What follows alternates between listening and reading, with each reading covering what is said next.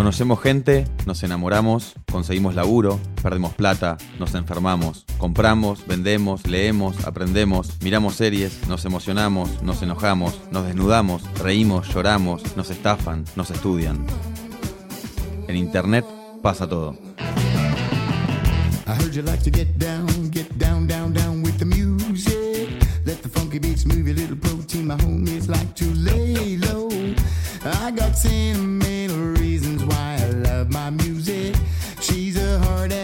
ass mistress, keeps me in my heart.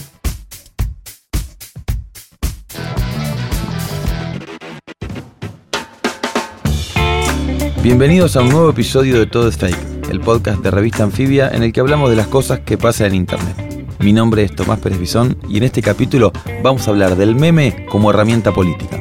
Hola, mi nombre es Rosana Reguillo, soy mexicana, soy antropóloga social, me dedico a la investigación y a la docencia principalmente, aunque también al activismo por los derechos humanos. Y eh, mis temas principales de investigación son las culturas juveniles, los movimientos juveniles, la violencia, la ciudad, el narcotráfico y un conjunto de temas eh, eh, de frontera, ¿no? que tiene que ver con una perspectiva sociocultural de la, de la realidad. Y he escrito algunos cuantos libros y tengo un blog que lo tengo medio abandonado. Y soy tuitera y soy facebookera y estoy intentando instagramear con, cierta, con cierto sentido, pero todavía no me sale muy bien.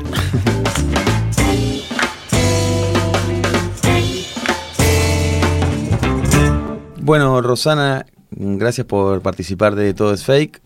Nos- es muy interesante eh, unos artículos, sobre todo de tu último libro, Paisajes Insurrectos, donde analizás las herramientas que hoy eh, tienen las, militancias o las juventudes o las personas también para tratar de hackear al poder de alguna manera, para tratar de insertar, este, de imponer agenda a los medios convencionales o, al mismo o al poder. Eh, acá en Argentina fue muy claro el año pasado en el caso de Santiago Maldonado, donde los medios no querían hablar de ese tema, el gobierno tampoco, sin embargo, por una presión que vino de las redes, eh, tuvieron que hacerlo.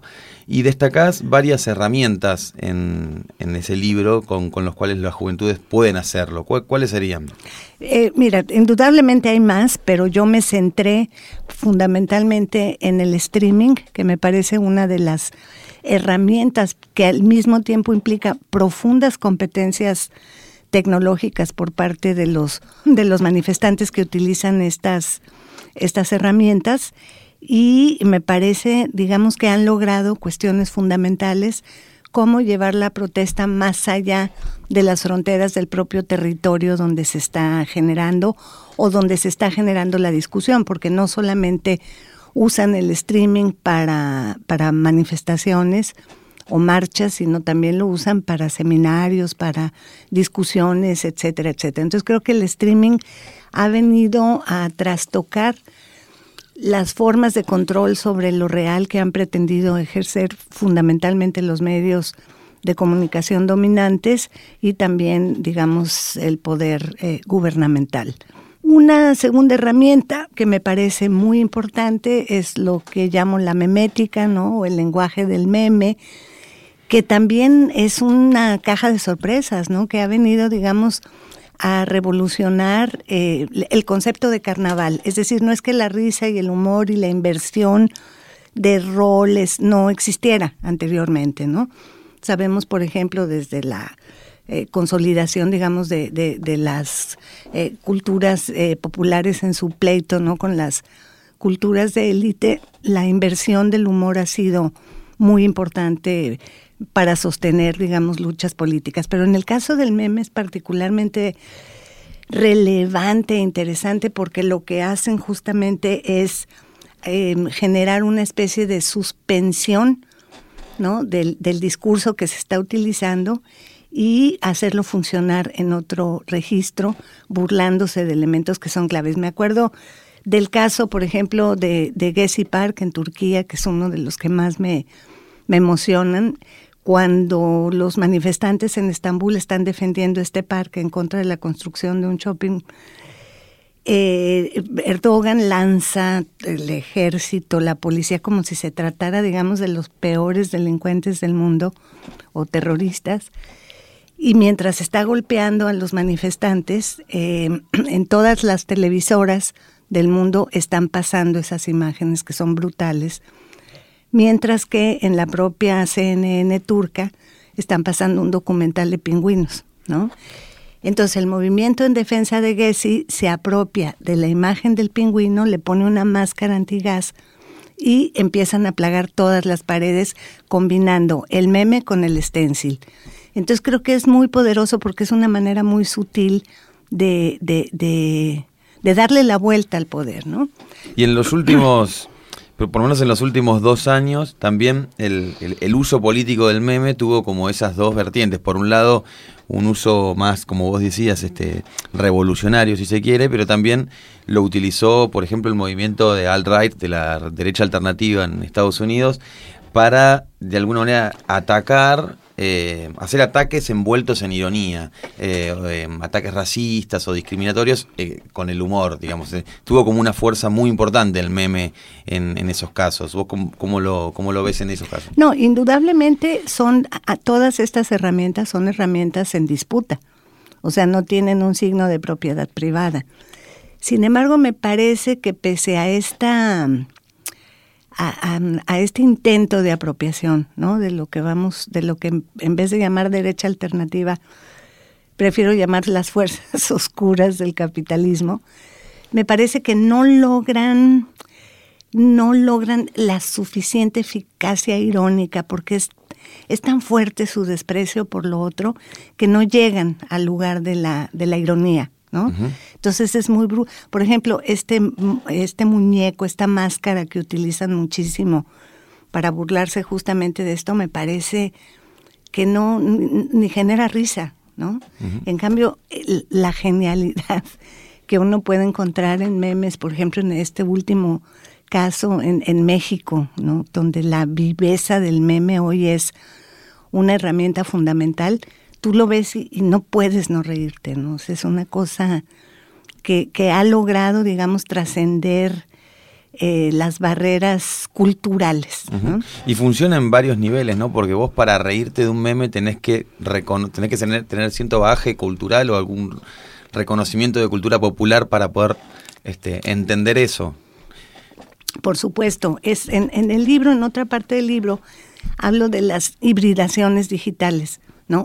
justamente un poco para, para hacerme cargo en, el análisis de cómo eh, se cómo se entremezclan, una especie de mashup este rapero, cómo se van entremezclando elementos que apelan a la complicidad del usuario, del público, eh, del que está, del facebookero, del tuitero, ¿no? Que tú necesitas la complicidad del otro para que ese guiño pueda funcionar. Claro, y algo también esto de identitario, ¿no? Porque yo jugar, imagino tratar de poner un meme para que no lo entienda mi papá, por ejemplo, pero sí lo entienda mi hermano y de alguna manera nos riamos juntos. Exacto. Sí, sí, sí, por ahí. Y acá hubo un, caso, lo, del meme me, parece súper interesante. Eh, nosotros en Anfibia tenemos un grupo de Facebook donde tratamos estos temas. Eh, yo contaba que te, que te, iba a entrevistar y Andrés Basigalupo me dijo, pero contale también lo que sucedió acá este año con un biólogo que eh, en el debate por el Senado, de lo que fue del aborto, la despenalización del aborto, fue el debate más fuerte de este año, eh, una senadora estaba diciendo cualquier cosa y el biólogo le dijo, no, no está bien, está mal. Y entonces esa, esa se convirtió como una especie de pancarta y después se vio en otras manifestaciones en cuanto al recorte presupuestario o el recorte docente. Entonces, un meme siendo resignificado, se puede resignificar una y otra vez. Sí, indudablemente, es una especie como no es un loop porque en cada, en cada paso hay una ganancia de sentido, ¿no? Pero es, son recicla, son, se recicla una vez y se recicla y se usa para una cosa y se usa para la otra. Y creo que es eh, eh, importantísima esta dimensión de los préstamos culturales. Y todo eso tiene que ver justamente con la digitalización, ¿no? Con esta cibercultura en la que estamos cada vez más, más inmersos, ¿no? Y continuando con, la, con las herramientas, eh, la tercera sería el micrófono humano. Esa a mí me dejó honestamente Muy impresionada, se me fue el aire la primera vez que lo vi. Esta herramienta la descubrí en Occupy Wall Street eh, tres o cuatro días después del 17 de septiembre de 2011, cuando ellos se dan cita en su Park en una primera asamblea. Entonces yo estoy en la periferia, o sea, en las afueras de Sucoti, que, que ya para estas alturas está lleno de gente, lleno de gente acampando, de jóvenes, están empezando a poner la biblioteca. Y de pronto hay, hay un llamado a la asamblea y entonces oigo a lo lejos, my check, my check, y, y escucho que se empieza como en un murmullo a repetir, my check, my check, my check, my check, en una ola de voces humanas hasta que me alcanza.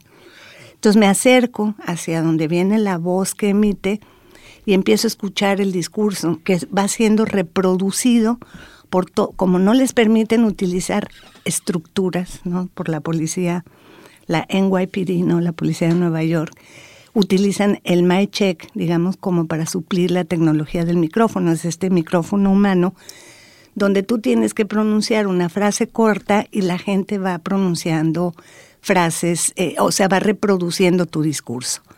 El truco del micrófono humano es que tiene que ser un discurso muy corto, muy contundente y muy apropiable, porque es el otro el que habla tu discurso. Entonces es, es muy, muy poderoso. Y lo empezaron a utilizar los jóvenes en México en el movimiento Yo Soy 132 y sobre todo tuvo un impacto fuerte en el caso de Ayotzinapa, de los estudiantes desaparecidos en Ayotzinapa. Y sería como de alguna manera eh, la previa o, el mismo o cumpliría la misma función que el hashtag que vendría a ser la cuarta herramienta que vos marcas en el libro que es esto como es una consigna cortita como decías como recordable que aglutina mucha gente Así es. Déjame nomás poner un matiz porque en los últimos tiempos he estado también tratando, digamos, de generar teorías sobre, eh, sobre el uso de las redes. ¿no? Entonces hoy estoy cada vez más convencida de que el hashtag es una etiqueta de acuerdo, es un, es un articulador de voluntades políticas, ¿no? Tú te, te agrupas con otros en un hashtag. O sea, de alguna manera la, virtualidad, y esto también cito una pregunta que, nos hacía que Leda Martiniuk en el grupo, que es la virtualidad compromete a los cuerpos. Sí, mira, yo trato mucho de pelear contra la idea de que una cosa es la vida online y otra cosa es la vida online. Yo estoy convencida que hay una continuidad ya que es muy difícil de, de establecer. Entonces, me niego a oponer lo real con lo virtual. ¿no? Entonces, creo que tenemos un cuerpo, tenemos una vida. Indudablemente, esto no, no podemos negar la dimensión del anonimato, no podemos negar la dimensión, digamos, de la autopresentación o la autoconstrucción de un personaje en las redes, etcétera. Pero lo que me parece más relevante a mí de esta cuestión del, compromiso es justamente que el simple hecho de participar con un like ¿no? en una noticia sobre, pensemos, Santiago Maldonado, eh, sobre el aborto legal ya, etcétera, te coloca en un tipo de, de asunción de un cierto tipo de conciencia. Eso no significa que se traduzca inmediatamente en un capital político de acción inmediata, ¿no? Pero sí creo que lo que las redes están haciendo es prolongar, por un lado, el momento de la protesta, porque antes tú terminabas la protesta y te ibas a tu casa, se acababa. Ahora llegas a tu casa y subes la foto a Facebook, subes la foto a Twitter, a Instagram, empiezas a discutir con otros. Entonces ahí hay cuestiones que son muy, muy importantes y creo que apenas estamos tratando de entender de qué está hecho eso. Y vos en estos últimos años estás em, estudiando, em, digamos, Big Data o Sí, o todos los valores y, los números que nos dan las redes sociales o las manifestaciones en redes sociales. ¿En, qué nos ayudan a entender, eh, digamos, las tendencias, los algoritmos, eh, estos fenómenos sociales? Mira, para mí ha sido un descubrimiento y un aprendizaje muy acelerado, porque ahora puedo ver, digamos, a través justamente de herramientas de minería de datos, ¿no? De grandes volúmenes de datos, puedo empezar a descubrir ciertas tendencias en las discusiones. puedo ver dónde están los ejes de la disputa de una manera más sencilla que de otro modo me tomaría un año entrevistar, digamos, a, vamos a ponerlo muy ambicioso, ¿no? En plan etnográfico, a 50 actores sociales, políticos, diversos y relevantes en una conversación. Eso e, es muy importante la etnografía, pero, pero requieres la vida para hacer un proyecto de esta naturaleza. Hoy día, cuando yo puedo descargar, por ejemplo, alrededor de 500 mil tweets a propósito de la caravana migrante en el caso de centro, el éxodo migrante que viene de Honduras hacia Estados Unidos, puedo trabajar con bases de datos gigantes y puedo ver justamente dónde están los ejes discursivos, dónde están las coloraciones afectivas, dónde están las intolerancias. Puedo hacer un análisis cuantitativo del tipo de emojis, las caras de enojo, el vómito, etcétera, etcétera, que te indican, digamos, que es una discusión fuertemente anclada en el racismo y en el rechazo a lo diferente, ¿no? Esto implica también un análisis cualitativo, o sea, los, los, grandes datos no hablan por sí mismos, hay que hacerlos hablar, ¿no? No, eso, eso te iba a preguntar, o sea, el nivel de, de representatividad que tienen esos esos números en la sociedad entera y cómo después teníamos que se tenía que ir digamos a un análisis más cuali de, eso. Claro, sí, indudablemente. Si no, si no te quedas, eh, eh, el riesgo es, es doble. Te quedas en una especie como de mm, enamoramiento de lo bonitas que son estas representaciones visuales o te quedas, digamos, como en, un análisis muy preliminar, ¿no?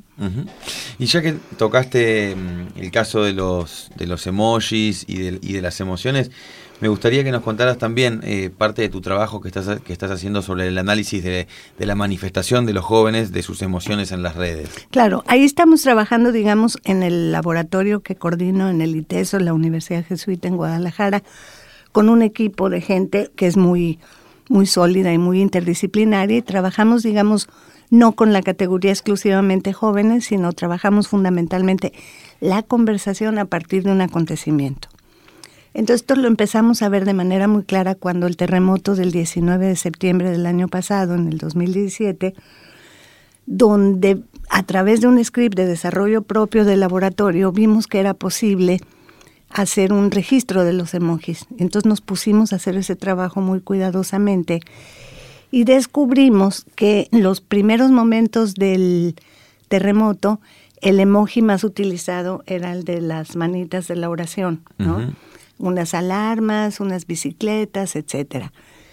Y a los pocos días irrumpen, ¿no? En la en la discusión en torno al terremoto muchos de los colectivos y de los jóvenes que habían hecho trabajo político en Yo Soy 132 y habían hecho un trabajo político espectacular cuando el caso de Ayotzinapa y los 43 estudiantes desaparecidos.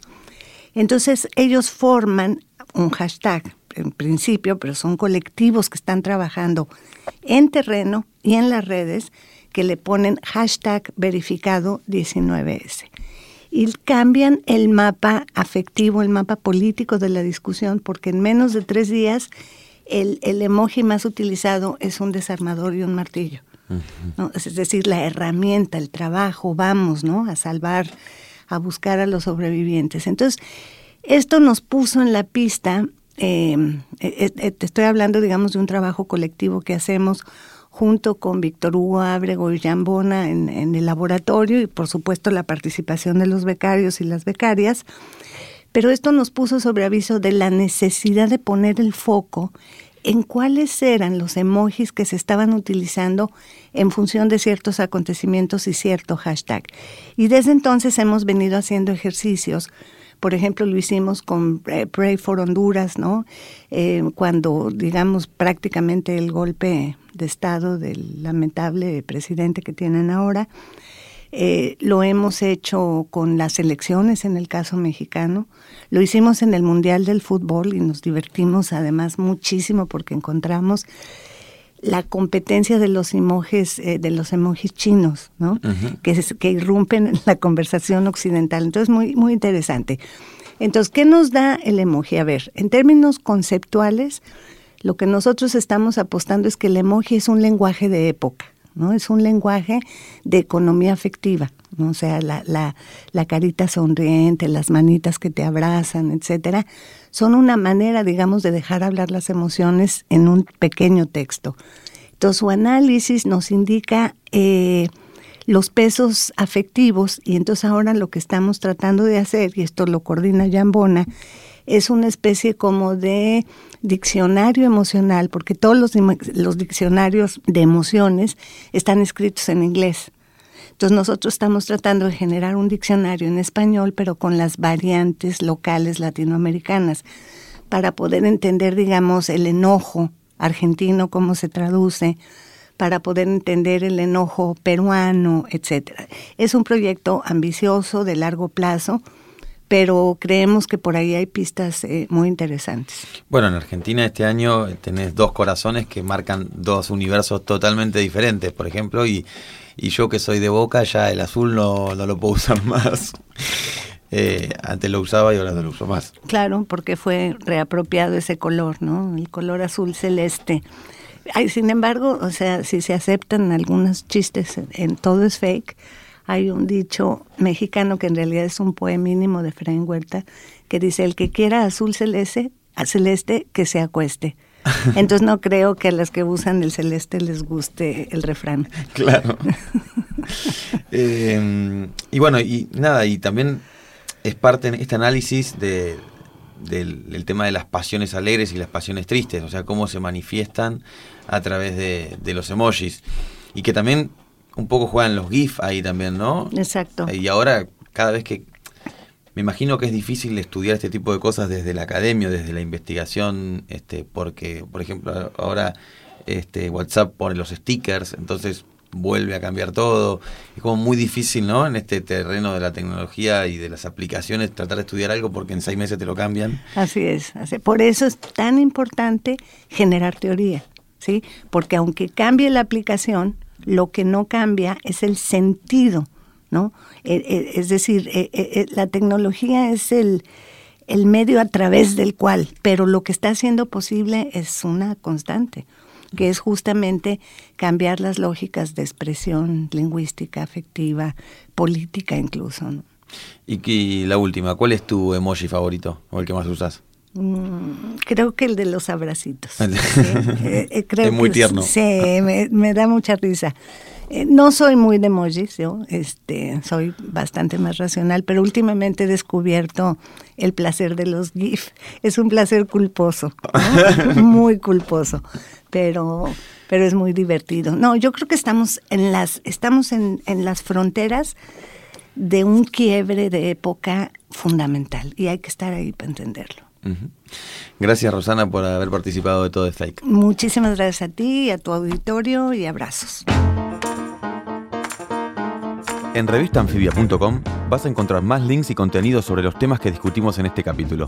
Escucha todos los episodios de Todo es Fake, el podcast de Revista Anfibia, en Spotify, Apple Podcast y en tu aplicación favorita. Mi nombre es Tomás Pérez Bisón y esto fue Todo es Fake.